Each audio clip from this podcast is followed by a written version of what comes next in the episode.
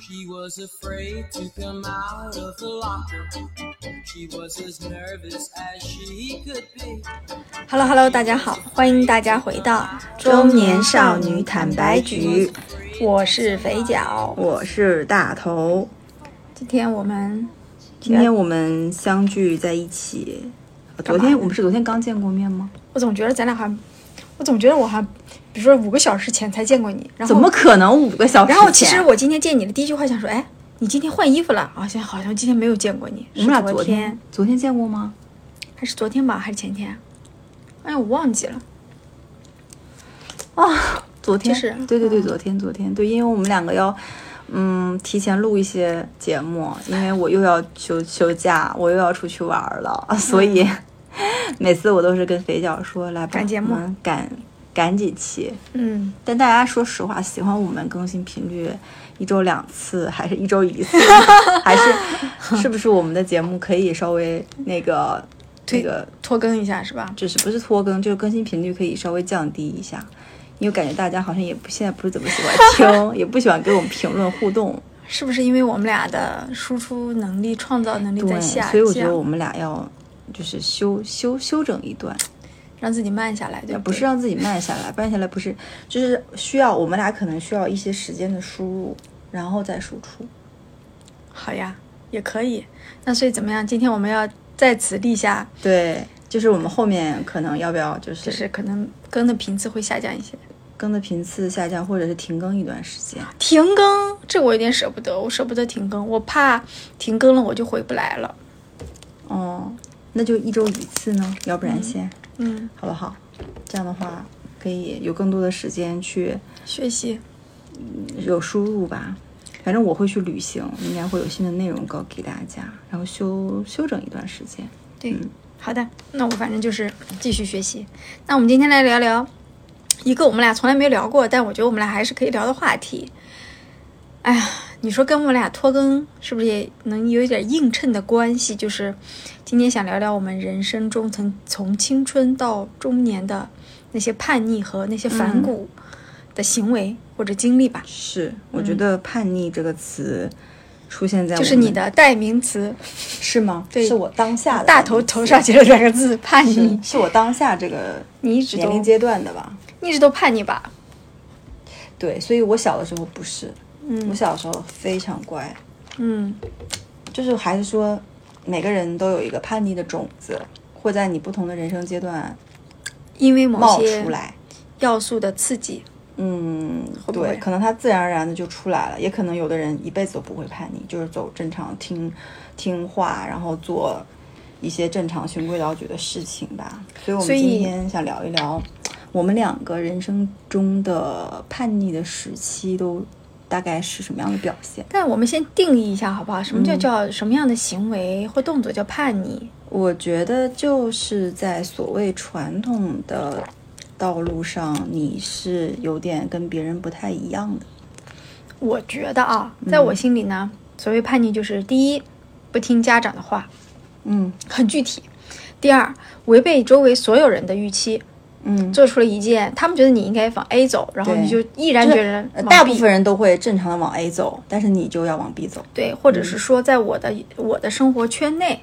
去违背了一些这种嗯正常或者大众预期，倒不一定是真的违背社会的准则，因为我可能啊往 A 走，往 B 走都有都人是会社走会的准则。嗯对我也不可能，我背叛社会准则，我估计就不在这儿。对，这里说的不是杀人放火抢劫啊，啊，对对对，就是违背了周围大多数人的，期望和意愿，对对，然后做出一些然后不就太一样的定是在大多数人的中间，他看起来有点跟别人不一样，格格不入吧。嗯我随便举个例，比如说摇滚青年，就这种感觉的，就就是可能他就是你觉得别人可能正常在上大学，他是玩地下摇滚，你可能觉得这个人是他他是格格不入的，或者是我们平我们小时候上学的时候，总有一些人他就是不好好学习，每天逃课嗯或干嘛，当然他可能是去他自己喜欢艺术，他去学画画，或者是他干嘛去他去看电影。但是他就是没有在学习。那这种人，他可能就是偏叛逆一点吧。对，有一些反骨吧。嗯那我们先从青春时代，哎，我觉得我们俩先要去聊一下叛逆这件事情。你觉得他你怎么认？你怎么定义它，或怎么认怎么认知它？觉得它是好还是坏，还是怎样？还是它很正常？嗯，反正我觉得说不上好坏，我觉得在青春时候，我的叛逆就属于 follow 了我的身体，你怎么就了？是不是就嗯你是这个话说的让我非常的，就是青春时期嘛，那不就是应该是一个正常判？当你青春期是人自我意识开始觉醒的第一次，第一次觉醒，觉醒之后呢，就你我我记得当时青春期的叛逆就是，我就偏不要，就是 follow 你们的要求来，那种感觉是有些时候是啊为了叛逆青春叛期是逆。这样吗？哦，是这样的，我没有大，我没有真的就像大多数的可能青春期那么叛逆，但我在几次重大的选择上是有一些违背我家长预期的，而且那几次选择我都是有意识的想要去违背的。嗯，那就这是样吧，你先来讲讲你的从小到大是一个先叛逆后归没顺，有啊还是我先归顺后叛逆？我一直很，乖啊，我从小到大都很乖啊，嗯，都都很听家长话呀、但是我记得我第一次，包不管是我考学也好，什么学习也好啊，什么选择也好。基本上还都是沿着说那个好学生的路在走，好孩子的路在走。然后那高考完之后，我们俩也反正也聊过很多次高考啊。我高考完，我的成绩基本上是属于刚超一本线嘛，嗯超的不多，超了一些，但应该也上不了一本的那种状态。哎，为什么超了一本线上不了一本？嗯，因为大部分的一本专业就是都是这样的，就就是是高于一本线会高一些。对对，你你刚超一本线，你基本上报一本院校就比较难。然后呢，当时我的第一个选择就是我要离开家乡越远越好。为什么？就我觉得我那么十六年啊，十八年，十七八年已经在一个地方生活，那个我想脱离，就是你知道青春期的人就是这种感觉，就是我已经长大了，我要脱离家庭，我要独立去生活远一点，我要去看看不一样的世界。但是那个时候没有像我现在说的这么清醒啊，但我就是我骨子里就是有一股萌生的东西，就是我要，因为我其实是一个虽然我从小乖，但我自理能力很强的人，就是以前我爸妈不是双职工嘛，然后家里暑暑假什么的自己做饭，我就是自己做给自己吃嘛，然后经嗯常自己倒腾自己的事儿嘛，所以其实我觉得我没问题，我要走得越远越好。所以当时拿到填志愿那个大本子的时候，我第一个就戳中了内蒙古某高校。内蒙古啊，我是山东人啊，然后我说妈，你看这个学校怎么样？我觉得这什个么专业学还不校错。还记得吗？内蒙古财经，啊，在哪在哪个城市？在那个呼和浩特吧？呼和浩特啊，我忘了，我已经忘了在哪个城哎，市你了吧？去内蒙其实挺好，就不至于后面去火炉了。啊，对。然后我说妈，我觉得这个学校不错，这个专业好像叫财务管理还是什么，哎贵。就是其实我现在想，还好没有选择学院，因为我根本就不适合学财务，你知道吗？那也不好说。反正呢，我就说，后来我妈吧，就看我就有点儿那啥。那我妈呢，这个人就是很有，她有她的方式啊，她就不是说不行，你不能去，她这么说的。她说，哎呀，都是在北方呢，也不是说就是那意思，也不是说你这个选择不好，但你想想呀，你爷爷奶奶都已经七八十了，万一有个什么事儿，因为当时爷爷奶奶身体有有点不好嘛，就是也年纪确实有点大。嗯我妈呢就开始就是打亲情牌，她说你如果你去这么远，你你火车，因为当时没有动车高铁，你回来一趟要十几个小时，你我觉得你这样家里人有点什么事儿你都不方便。她这一点这一点完美击中了我的软肋，你知道吗就？你还蛮在乎爷爷奶奶。，嗯对，啊，因为我从小爷爷奶奶家长大嘛。哎呀，我说好像说的非常有道理啊，真的坐，你知道吗？那个时候坐火吃车喝了，你选择了济南。对。然后后来我选择了济南，但是我当时的选择是因为你知道，我有很多同学都留在青岛读大学的，青大有很多我的同学，嗯，包括青岛有还是有好几个学校的嘛。我说那那那这样吧，那我反正我不在家里读，啊，那那我妈就开始迂回嘛，她说那济南也行，因为济南当时和高铁之间的呃和青岛之间的火车四个小时，嗯，我天呐，放在现在可能就一两个小时的事儿，就是四个小时。我说那行吧，那就济南吧，好，就是至少我必须完成了一件事情，就是离开家乡。你现在如果回到那个时候，你还会我还会这么选选。我当时非常想要离开家乡去生活，但是我，你知道当时我我也不知道为什么就戳到了内蒙古，我也没有想北京、上海，可能就没有想那么特别多。嗯那个时候没有对一二线城市有那种特别是明确的向往或者是嗯区分，你知道吧？也并没有觉得内蒙古是一个不好的地方或城市，嗯反而我会觉得说哇，感觉那地方有大草原，就是很美，嗯很令人向往的一个地方，就属于这种。吗。跟你在大学里每天上课有什么大草原呀、啊是呀，那个时候就有种幻想嘛。后来，到后来想说三四个小时总算离开家了，对不对？嗯正中我下怀，就太好了。然后基本上我一学期都不回家的。嗯，那个时候除了放国庆这种大假，有些小短假，我们就同学在家在在学校里玩嘛。寒暑假肯定是回家，剩下的时间我也不怎么回家，就我并不恋家，嗯，你就现在是也不恋家呀我？现在也不恋家，对我就是把我摁哪儿我都能你红。没有感情，啊嗯， 你不恋 家，啊我不恋家，你也不恋你儿子， 你谁都不恋。你发现没有？你是个好奇冷怪血的人哎，我好平淡哦。你是不是对呀、你看我说离开家，十六七岁我反正离开家就离开一个家。狠心的人？哦，但是你知道吗？后来考研，考研的时候我又过了四年，对不对？已经二十几岁了，对不对你？想你走更远？对，而且我喜欢南方，嗯我就坚决选了武汉。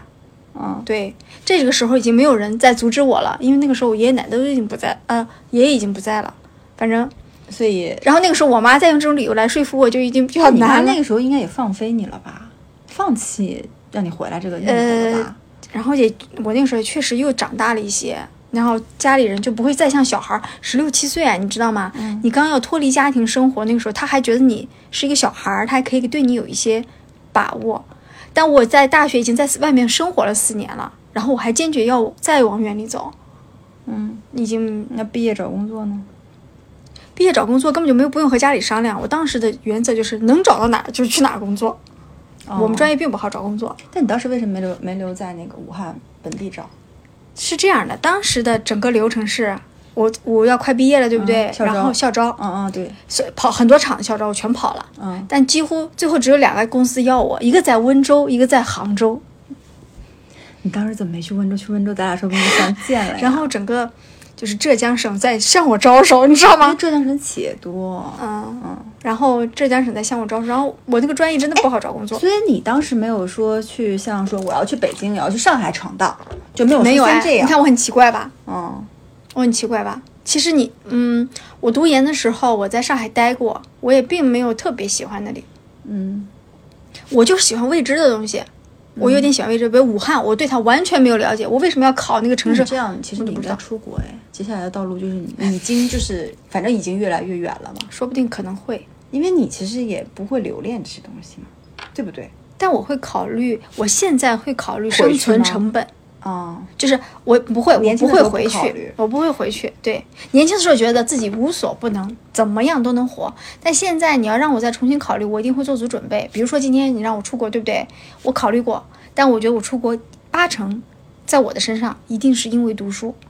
不然你还能干嘛去？ 是，你觉得我让你出国还能让你干嘛？就是我可能会因为读犁书草吗？耕地吗？你 然后会吗？然后出国，但是对我、啊嗯我会做好语言上的准备，什么金钱上的准备。我是一个、对我喜欢做好这种准备的人再去。但你大学的时候就不会想这些，所以你其实当时你妈就应该说，不愿意在青岛是吧？出去，对我妈当时就应该把我踹走你。应该你应该把你踹走，直接给你踹到十万八千里去。你可能就是那个轨迹就就开始往越来越近近了，嗯你懂吗？就是因为你已经远到极致，因为那种比如说一在一个国家和在两个国家跨国那种感觉和在一个国家是不一样的，我觉得。嗯你知道吗？如果我在杭州没有嫁人生子，我可能还会再迁移一次。你往哪里我迁移喜欢更南的地方，我喜欢广深、可以，广深再往南，给你再往南迁移。海南嘛，台湾。海南，还你还能往哪迁移？东南亚去了吗？真的，我好爱南方，所以我我我我我完全可以想象，如果我真的在杭州没有，比如说交到这样一些可以让就是开始牵绊我的人啊，朋友也好，家人也好，我我可能就是两三年，我可能又又迁移一次的。但因为我遇到我老公有点早，但你迁移这件事情，你觉得我我不太爱动来动去，你好像很喜欢对变变化。我你年喜轻欢的变时候化喜吗。欢，那现在呢？就你现在是不得不，嗯安就是定下来所以你觉得你现在也是叛逆的吗？在我的就是现在只了解这件事情，但在我的感觉里，我这么迁移城市并不是特别叛逆的事儿吧，但确实和我家乡里很多人的轨迹不太一样。嗯但我家乡里也有很多人出来了，但也有出来了又回去的。嗯，就是我觉得呢，嗯、比如说对比我老公，我老公就是我又经常说他这辈子都没有离开过杭州的人，从幼儿园到大学全部都是在杭州读的，嗯，啊、就那是是这因样为。人家考得好呀。但我老公挺叛逆的啊、但我老公其实是一个从小挺叛逆的人。嗯比如说，他娶我这件事情，就是违背了家里人的意愿的。嗯呃，当然不是说为了娶我怎么和家里闹翻没有啊，只是说不太符合他们传统的这种方式。但他真的就，那你说他不叛逆吗？他有，但他就这辈子没有离开过哎那杭州。在你恋爱或结婚这件事情上，你有跟你爸父母叛逆过吗？后面我或者要说恋爱的经历，或者是对结你要说婚在没恋有，结婚没有。恋爱上就是你是跟你现在当前的老公是这个经历让，就是你说叛，你这里提到的叛逆是这个，还是说你不年轻是，的时是候我年轻的时候谈别的男朋哎，友、我要听这个故故事。事，来你说， 潘娘，我跟你讲，我要听恋爱故事，快点。好好恋爱故事啊！我曾经在大四的时候交了一个男朋友，这个男朋友就是周围所有的朋友都反对，为什么他们为什么反对？他们就觉得这个人不配我。我大学四年都没有，三年都没有谈恋爱哦，到了第四年，你知道发生到一叛，我当时叛逆到什么程度吗？你们都反对我，就第一我就偏要和他在一起，然后我的朋友一个闺蜜居然还把我的前男友都捅出来了，让我的前男友来挽回我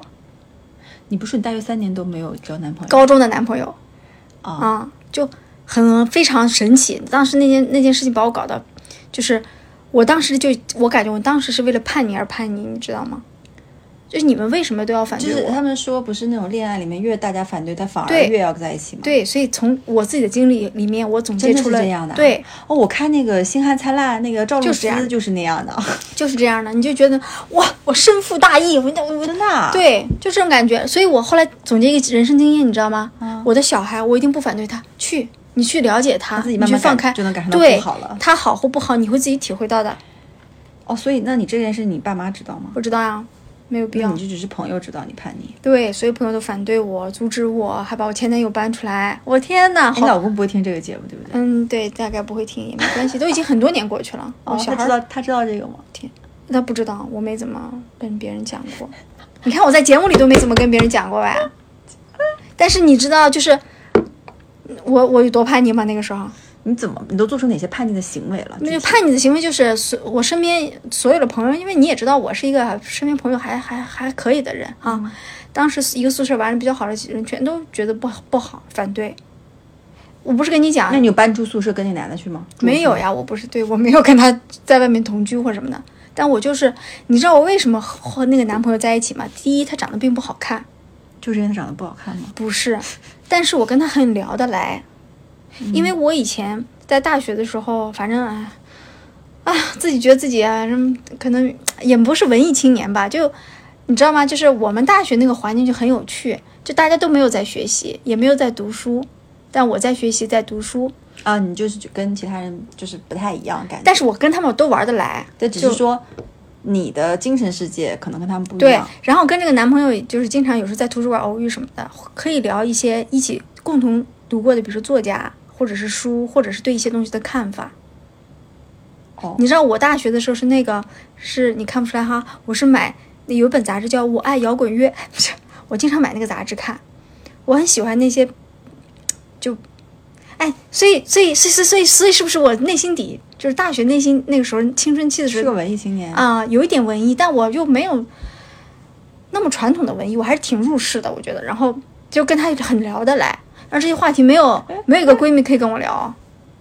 哦，你对我，你闺蜜我大概知道，就是每天卷卷头发、夹睫毛呗。 对呀、哦，然后你知道吗？而且我认识他的时候，我我还考研什么的，对不对？我也我也跟你讲过这个故事她也啊的，考研，他没考上，哦然后我周围没有人是陪我一起学习考研，当然男朋友也没有，因为我后来考研都是自己学习，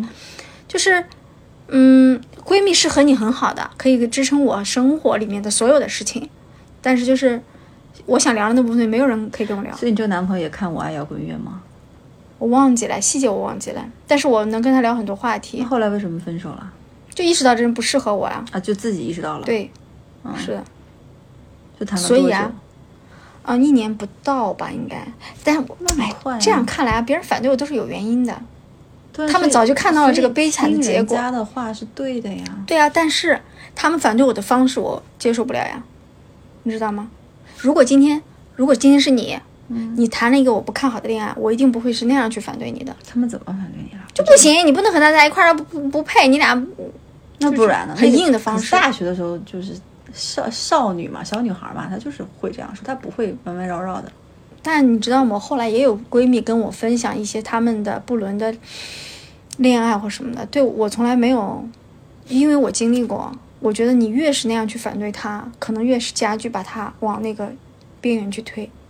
嗯这个是我自己体会过的，所以我当然也跟我学的专业有关系啊，我都是以帮你们就是分析问题为主，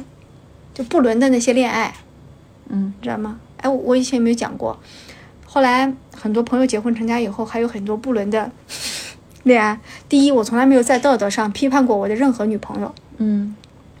但是就是我说你的周不伦边你也懂的啊，就是你周边奇怪的，就是也不能说奇怪，就是你周边其实叛逆的女性挺多的，对，你然不后呃你没发现吗？你对周边才多呢。对对，然后他们就跟我抒发一些，反正你看我的闺蜜里面什么离婚的啦、出轨啦，还挺不挺少、挺不多的哈，呃，不挺不少的哈，挺不少的，嗯挺不少的。我身边没这种人，但我从来不，我从来不批判他们的，我嗯都说，我说那，我就是我觉得这些，因为我们俩我们是朋友，我站在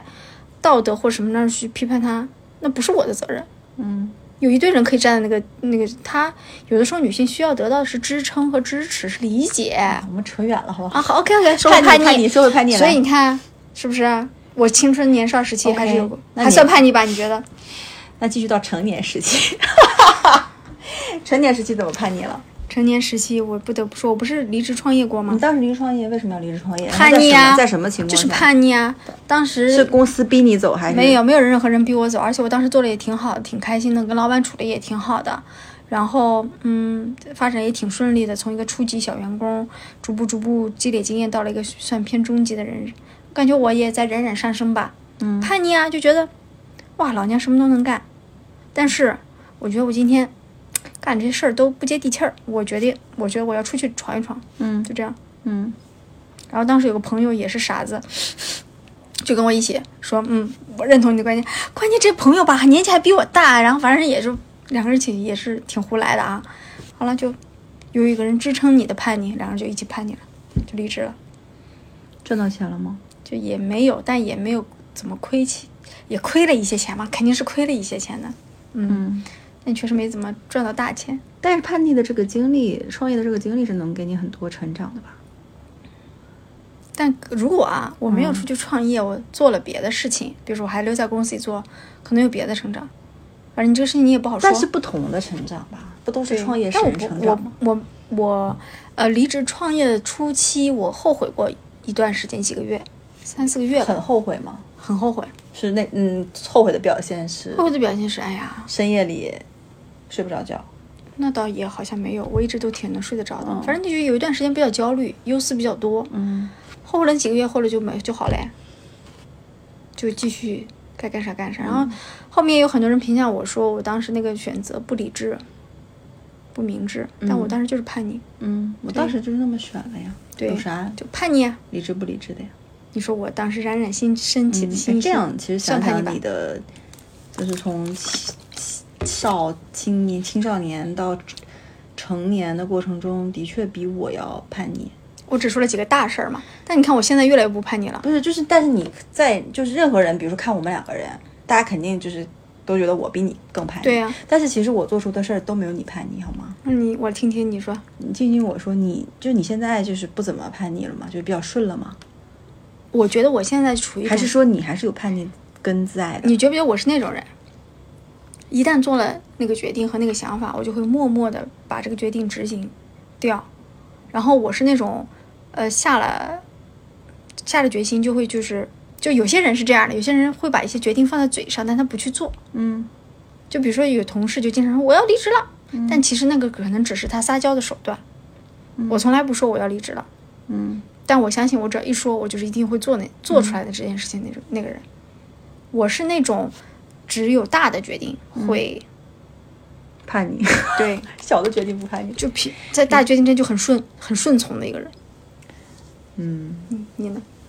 我是从小很乖，很听话，嗯基本上。我小学的时候和中学、高中，我感觉我爸妈怎么说就怎么是，哎，老师怎么说就怎么是，就是认认打、认骂、认什么的，然啊后不爱说那还话能打你骂，你啊？不爱说话。然后你看我大学毕业，我就是在我们家城市上的大学啊呀、但是都没有一丝挣扎要出去内蒙古吧你？的意思就当时要不要去出去，是吗？第一个是我成绩考的也没过一本线，第二个是我，也没考很好，而且我当时就算报我第一志愿和第二志愿报的都是我们省内的，第嗯一志愿是延边， 第二志愿是长春，然后上了长春，然后我从来都没有一丝想法是说出省出省，但是，然后其实我大学毕业工作也跟你一样，我也是校招温州的企业，嗯但是在温州企业来之前，我也不知道温州有有温州这个地儿，就是我是一个非常的非常见识非常 哎，我这么少说的一个这么集体说好之不好蛙？你不叛，那个时候你不叛逆，是因为你无知，我觉得是 跟傻，你懂吗？就是不懂。不懂，就是我觉得我开窍比较晚，嗯你懂吗？开窍晚，对对，开窍晚。就我甚甚至在上小学一二年级到三年级的时候，我都不知道为什么要好好学习。就是所有的朋小朋友发发那个卷子下来，不就开始要填答案吗？然后我就是乱填一气，然后老师质问我说：“某某，你为什么填的乱七八糟，完全对不上？”你是发然后育比较迟缓吧？我觉得发育迟缓，嗯然后同事那个同学们就看着我，然后我当时也没觉得羞愧哎，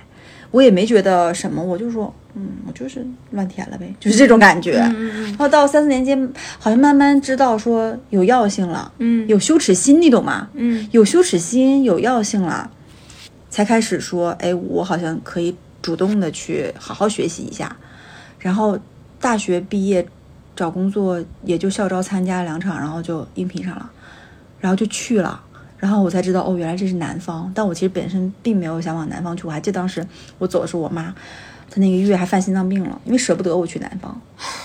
嗯，对，但你挺叛逆的呀，你从一个从来没有出省的人但是我当时出省不是我主动选择叛逆，是被动，就是啊这公司要我了，啊，你我也没找有个别有的。过有工作，然后我甚至也都没有考虑过，比如说别人会因为考研去这儿去那儿，我甚至脑子里没有蹦出过考研这个想法，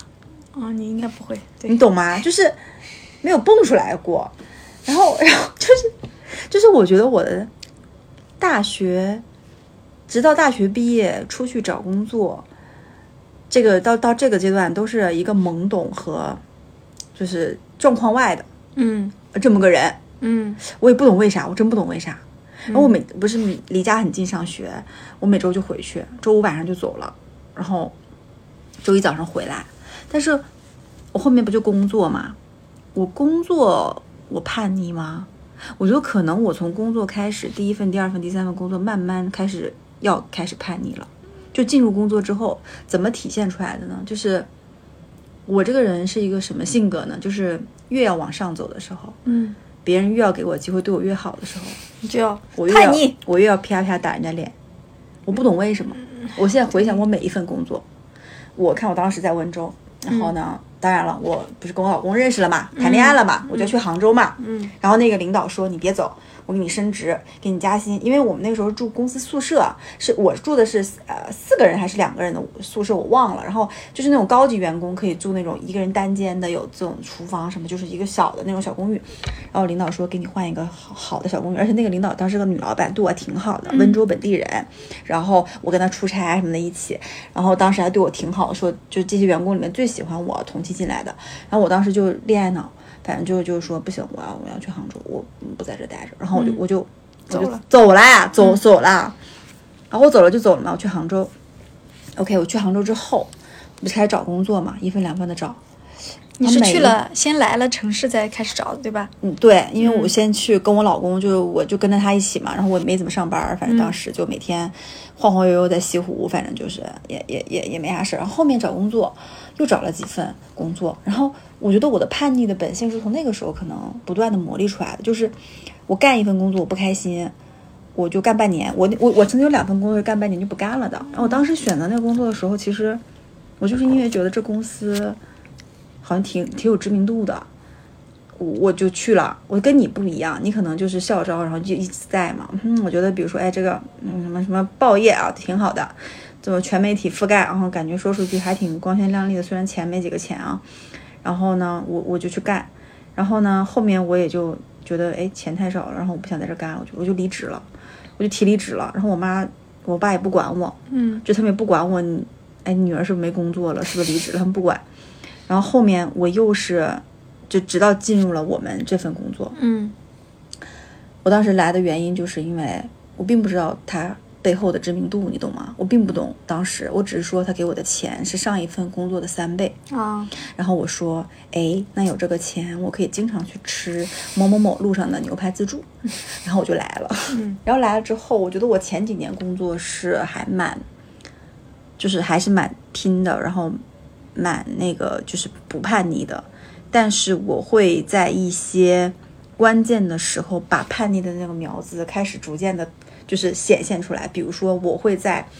很多很多人在开会的时候，我对一个看法完全不同不满意，我就直接站出来怼。嗯，怼人是从那个时候开始的。嗯，然后我会去争强好胜的去说一些可能很刺耳的话，我会去为了帮助当时的业务或帮助帮当时的团队去争取一些什么东西，就是发邮件也好，然后就是各种方式也好，去就是要那个东西吧，就是还就是在别人看来、外人看来是挺往前去冲的那种人，就挺刺儿的。这也是因为这个，你知道，老板肯定喜欢这样的员工嘛，就老板就给我升职加薪，所以很快。但你觉得你变刺儿？你看啊，在感觉在你前面几段职业经历都没有变刺儿，我觉得这是环境改变了你吧？嗯，可能是。我觉得嗯我刺儿的时候是那个时候，就是我因为做横向嘛，就是嗯我第一份那个工作在这边，就是做横向，然后就很多团队经常去一争什么资源位，嗯然后我就是要 PK 嘛，因为我代表我们那个大团队去争取这个资源位，我就开始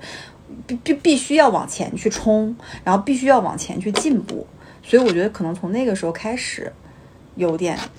就我觉得在这个地方待的越久，可能是不是越就这样，就是我曾不我知道自己曾经总结和观察过啊，我觉得在就是压力比较大的行业里或者是企业里面呢，嗯女性会越会越来越愈发的雄雌雄性化，对。嗯爱争爱爱，就是你没办法嘛，你压力比较大，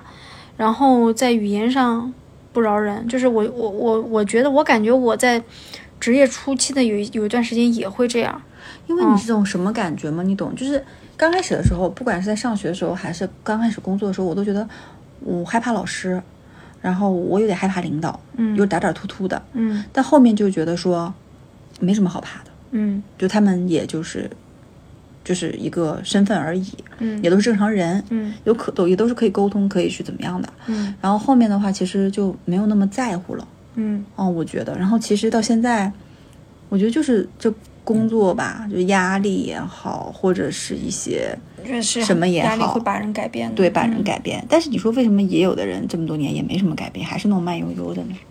对，可能个性不一样吧，但我就是你一定还是有个叛逆的基因吧？就是你身体里面可能本来这些东西都占了几个部分，还是说我小的时候叛逆的太少，你现在就然后就爆发了，加倍报复井喷爆发。有可能，然后你本来身体里就那有几个部分，你现在就是，就是哎，我现在看起来就是整个整个周围的人里面最不一样的那个人。你现在叛逆到了极致我现在叛逆到了一个我自己极点的顶峰，顶峰，对。可能就后面要走下坡路了。我我人生的顶峰。对，我觉得你到了顶峰，而我到了人生叛逆的低谷。哎，可是我也没有叛逆到顶峰吧？嗯，就我认识这几你这几年，以及我后面对你的预判来说，我就可能已经到顶了，应该不会再往上因了。为啊 就到顶了，差不多就砰了嘛。破完了以后，你可能会变成一个，因为我如果真的砰出去了，我也没有什么好叛逆的点了呀，就是没有什么，这是对，就你就没有那个刺痛你的那个针扎你了呀，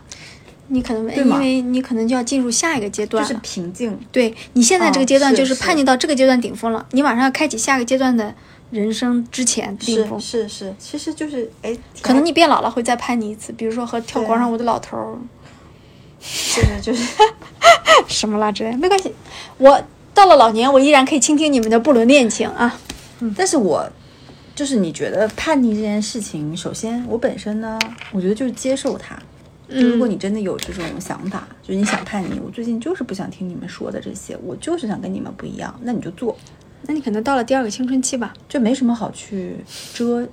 遮掩的。但是我现在发现，我现在有个作用，就是我因为我自己叛逆嘛，我把身边很多人带动的就也搞很叛逆逆了对不对不是，不只是你哦，我没有很叛逆，好吗？就你没有很叛逆，但是你也是因为我的影响下做出了一些决定嘛，对吧？然后身边还有一些人也的确就是被我说服说了以后，最近也开始在选择一些叛逆的道路，就是就是我觉得我的叛逆是有煽动性的，我觉得是这样的，之所以那些能被你煽动的人，还是心里有那个种子、啊。对是的，对我不可能给他们种种子，种对他们自己的。对，有些人你是煽不动的，你也是不会去煽，你也不会去跟他们讲。对，我不屑于跟他们讲，对，因为我对啊愿意去煽动，都是值得我去煽动的人，是是是，要不然我都一句话都不说的。就是你也知道那个人跟你不是一样的人，你你也没有必要去煽动他。因为那天就是我在跟一个朋友，就是认认识你我的我周边的一个人，嗯他说，当时就是认识我们两个的时候，觉得你是更好就是接触的那个，我一直是更好接触觉的得人，他觉得你是更好接触的那个，觉得我就是那种臭脸，出去玩的时候就臭脸，说哎不爱说话，怎么怎么样。但是后面接触下来，觉得哎你傻了吧唧也还挺好说话的。我说那不是，那是你看你是现在跟我熟了，你这么认为对不对？但现在再看你和我，很多人可能在看的时候依然觉得我是那个臭脸的嗯，啊，觉得拽什么拽，就这种感觉，说有什么好拽的。就就就这种感觉，但我说，那你对我的认知是这样的，但别人对我的认知是那样的。但我说你可能 care 别人对你的认知呢，你就会表现得更更好相处一点。但我可能就不 care，所以我就该就做自己就好了。如果有幸你成为我的朋友，那么我就把我最好的那一面展现给你看。如果就你没有这个不幸气的话，你就不幸。当然了，就是你就看不到这一面。我的天呐，你就是女王呀！我的天，哎呀，自信放光我芒赏赐你，我荣宠宠幸你。哎，但我想，但你知道吗？我在刚工作的时候，我也是这样的，就是别人看我就同样的，就是刚入职的两个小姑娘，然后那个一个领导看我和另外一个女孩儿，他就说，就感觉你每天为什么摆这个臭脸？啊他也会，我刚工作的时候，我也没什么资历，没什么资本，他依然觉得说，哎，你你有什么好屌的？你为什么摆个臭脸？但我其实并不觉得我在摆臭脸，你在哈尔滨长春的时候是臭臭脸的人吗？我不知道，我在觉得我可能本身就是给，就是给一别人一种就是你跟别人不一样，你挺你就你挺臭脸，你挺冷的这种人，我一直都是给人这种这种感觉。会不会是你小的时候那段没有萌开开开开化的那段时间啊？是温柔的，不是你那是个更东西臭，脸。就就就是对，给你我好像从小到大都是那种有点给别人感觉冷冰冰、不好接触的。啊，但是就是我也没有想要去，就我听我从小到大听到过不同的，从老师到朋友到领导到周边的人的反馈反馈，说我脸很臭，说不好相处，但是我没有一次是说我想要改变自己的啊，嗯，因为我觉得，因为我因为我回想自己，我并没有做伤害别人的事情，我臭脸只是我自己，就你你不喜欢不要来接触就好了。嗯，对吧？就是我并没有，我觉得这个是很重要的一点，就是如果有人质疑你，你你可以先去判断一下这件事情，首先对你自己或对别人有没有伤害。如果没有伤害到别人，我违我没有违背社会的原则前提下，你做做你自己就好了。嗯，你如果你你想，如果说我经过那么多次别人的质疑，然后想说，那我到底脸怎么不臭？然后你就会改变。对吧？然后你说，那我主动跟你聊聊天，笑一笑，只是你就会做的很不舒服，让自己很不舒服。我我我在想啊，可能说不定过两年，比如说等等咱俩，比如再老一老，再或者有可能又会有可个能嗯会叛变逆期，，就有可能你你会叛逆，真的。但我叛逆的都是大决定，我觉得我在小事上。就是我很容易就过去，就是那个小事上，我觉得 A 也行，B 也行，我经常是这样的。嗯，但我人生，就对像，我你刚才就聊比的较这个吓人。我担心你在人生很大的一些决定上，突然之间跟我说我决定这样，啊，我在那应该也没有你这么顶峰。我在一些大的决定上，但我我会顶峰其实不会影响太多，但你是会影响很多的。影响了什么呢？人生的走向大吗？决定啊，比如说你如果有一天说我要离婚，啊，我不会的， 这种决定怎么办？ 那我应该不会，我应该我我就担心你是这种决定，我的决定更多的是，或者说你你前两天突然跟我说我想离职，但我就我就是那种人，我说了我就一定基大概率我会那么做，我是那种。呃，相对言行会一致，不然我不会说。那你离了吗？对对，还没有，但我不是，对吧？但我不知道，就是我在想，我觉得我们这辈子都会经历这个东西。 我觉得还是要经历几次叛逆， 就是不然那么顺利干嘛呢？然后经历过了，你就知道什么样的选择是适合你的，嗯或者是说你就知道说哦，做了这样的选择会有什么样的结果，嗯就不然你